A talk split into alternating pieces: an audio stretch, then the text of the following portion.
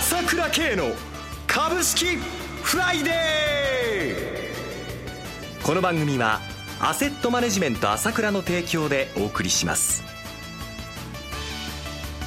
皆さんおはようございます。岡本留美子です。朝倉慶の株式フライデー。今朝も株式投資で重要となる注目ポイントを取り上げてまいります。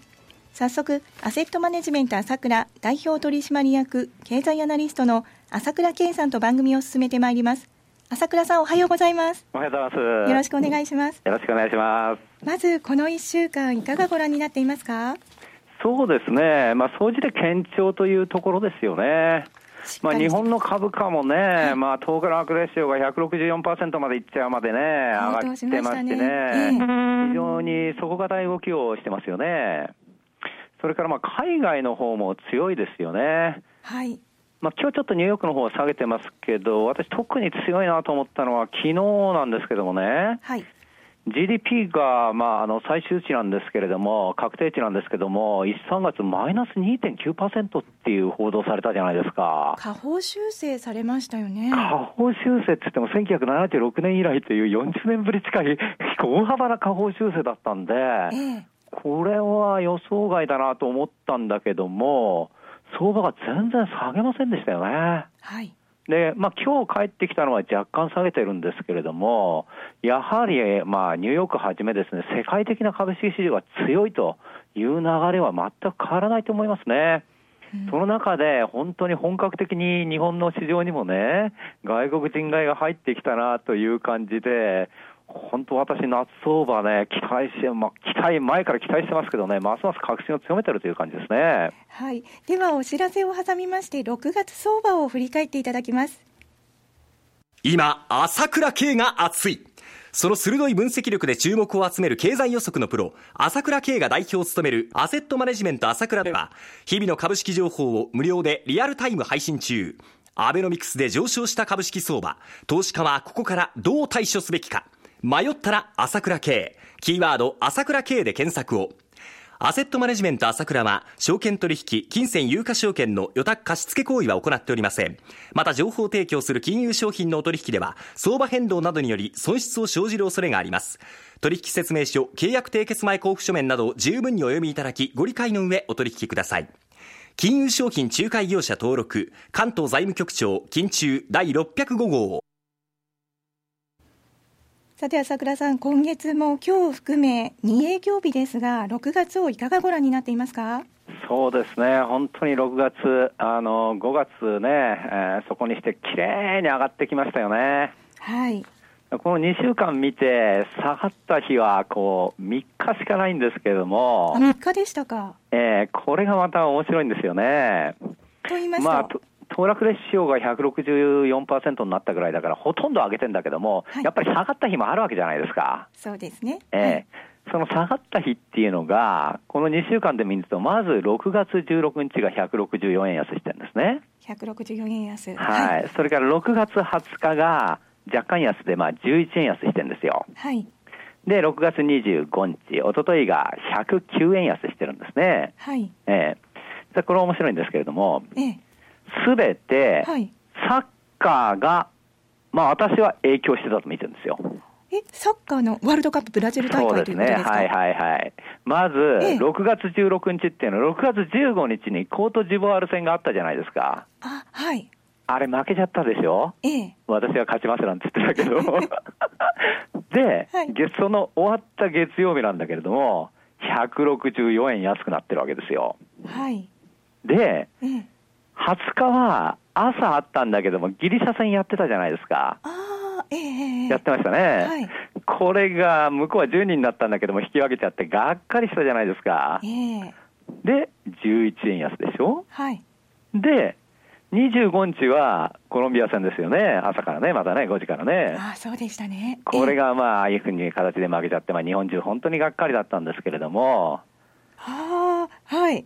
これが109円安なんですね。えええー、やっぱり相場っていうのは気ですから、これだけ強い相場なんだけれども、はい、やっぱり日本全体がちょっとこうちょっと沈んじゃった部分がこの2週間何日かまあ、あったわけですね。綺麗にこの3日間に現れてたんですね。そうなんですよ。この時だけはさすがに強い相場も上がりきれなかったんですね。はい。はいまあ、こういうふうに考えるとですね、ええ、まあ、変な話ですけども、ええ、もうこれ以上サッカーも負けようがありませんので、あそうですね。はい。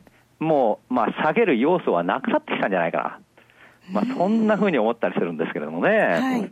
はい、そうご覧になってますか？はい。はい、で、一方でですね、この加熱してる、加熱してるって言って、まあ、確かに騰落レシオ上は加熱してるんだけれども、いろいろなやっぱり指標というのがあるわけですけれども、私は全く加熱状態ではないと、実は見てるんですね。加熱状態ではない、はい、はい、ないと思ってます。要はここに来て言っていることは、個人主導でどんどん上げちゃって加熱してるという話じゃないですか。ええ、ところが、まあ、誰が買ってるのかというところを見るとですね、個人投資家主体で上がってる上がってるってマスコミは言ってるけど、とんでもない。個人は、まあ、この相場が上げ始めたのは5月の中旬からですよね。20日頃からですよね。はい。こっから、毎週毎食、毎週毎食、怒涛の売りを出してるんですよ、個人は。ええ、で、数字で言うとどういうふうになってるかっていうとね、5月23日の週に2157億円売って、5月30日の週に3229億円売って、6月6日の週には4380億円売って、6月13日の週には1541億円売って、先週は3406億円売ったと。上げてきてからこの間、およそ1兆5000億という大量な売りを出してるんです、個人は。はい。何が個人主導の相場かっていうことなんですね。ええ全く弱気弱、全く弱気というわけではないが、一部、まあ、ミクシィとかあ、それからアイフルとかですね、超人気化している株があって、そこにはセミプロがどんどんどんどん出てて、セミプロっぽい個人が出てるんだけど、個人投資家全体として考えてみると、売り越しになってる、それから信用残が減っているということもあるわけですね。はい、はい、信用改ざんもですね、えー2兆7000億程度ということで、相変わらず年初の3兆5000億から2割減ったままということで、こういう意味では全然過熱感はないということなんですね。はい、では一旦お知らせを挟みます。株式投資に答えがある。株高だからといって必ず設けられる保証はない。だからこそプロの情報が欲しい。そんな時に朝倉慶。経済予測のプロ、朝倉慶の情報は、アセットマネジメント朝倉のウェブサイトで、日々無料でリアルタイム配信中。迷ったら朝倉慶。キーワード、朝倉慶で検索を。アセットマネジメント朝倉は、証券取引、金銭有価証券の予託貸付行為は行っておりません。また、情報提供する金融商品のお取引では、相場変動などにより損失を生じる恐れがあります。取引説明書、契約締結前交付書面などを十分にお読みいただき、ご理解の上お取引ください。金融商品仲介業者登録関東財務局長金中第605号では朝倉さんは騰落レシオは上昇していますが、加熱感は出ていないとご覧になっているということですね。そうですね。相場の上げは非常に良くなっていると思います。はい、要は、前もお話ししましたけど、去年の年末みたいに日経平均だけが上がるというわけじゃなくて、新興市場から日経平均まで幅広く上がるということになっているということと、今言ったように、信用残も降りて、個人も降りているという意味では、弱い買いが降りて、実弾買いが入っているということですね。実弾買いが。実弾買いとは何か、はい、まず年金基金がどんどんどんどん買ってきているということですね。はい、年金っていうと、普通考えると GPIF、えー、これが頭に浮かぶんだけども、はい、実はこれだけじゃない。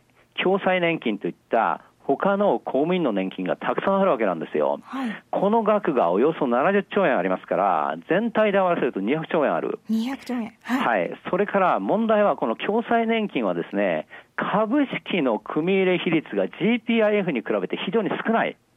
はい。今の段階でも10%まだいってないと思います。はい、ですから、非常にここで GPIF のあその流れに合わせなければならないので、どんどんこの実弾で買ってきていると、私は見ています。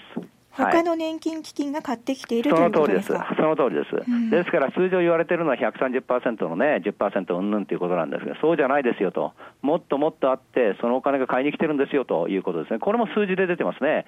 信託銀行を通してですね、この5月23日からはですね、7000億円という買い資金が入ってきてますね。はい。はい、これも実弾買いなわけです。しかも今後も続くと見ていいわけですね。それから私ずっと言ってきましたけど、外国人投資家は様子見てるよということをお話ししてきました。1月に大量に売ってからは様子を見てるだけだよということをお話ししたんです、お話ししてきたわけですが、いよいよ本格的に買い始めたなというのが6月からです。はあ、外国人投資家、そうです。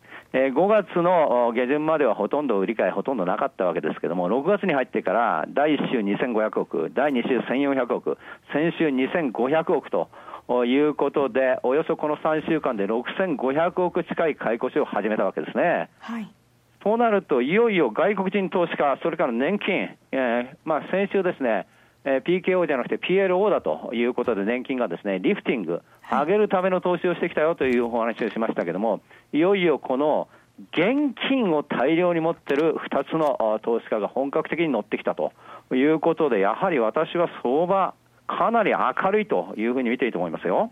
あそうですか、はい、で今後どうなっていくかというと、ややはりですね、2003年から2008 2003年から5年にかけてのケースがモデルケースになると思ってるんですけれども、はい、この時どうなったかというと、小泉政権の時ですね、竹中さんがあ、まあ、大臣やってた時ですけれども、にこの7607円が2003年の4月の28日だったんですけども、ここから1年かけて1万2163円まで、1年間でおよそ6割上がったんですね、60%。はい。えー、その後実は1年間全く上がらなかったんですよ。1万2000円から1万円の往来ずっとやってたんですね。はい。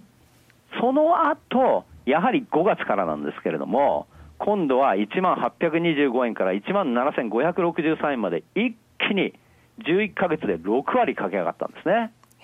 はい。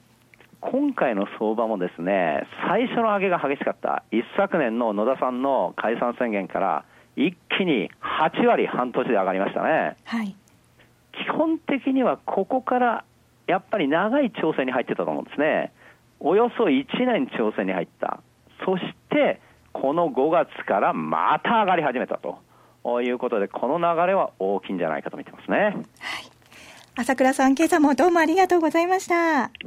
お話はアセットマネジメント朝倉代表取締役経済アナリストの朝倉圭さんでしたここでお知らせです私どもの会社の長谷川真一が夕刊富士の株ワングランプに出場します再度の出場になります1年ぶりの出場です前回は2位でしたけども今回は優勝を目指すと言っておりますどうぞご期待ください毎週月曜日掲載になります私朝倉慶が代表を務めますアセットマネジメント朝倉は SBI 証券、楽天証券への口座開設業務を行っています。私どものホームページから両証券会社の口座を作っていただくと、週2回無料で銘柄情報を提供するサービスがあります。ぜひご利用ください。それでは今日は週末金曜日、頑張っていきましょうこの番組は、アセットマネジメント朝倉の提供でお送りしました。最終的な投資判断は、皆様ご自身でなさってください。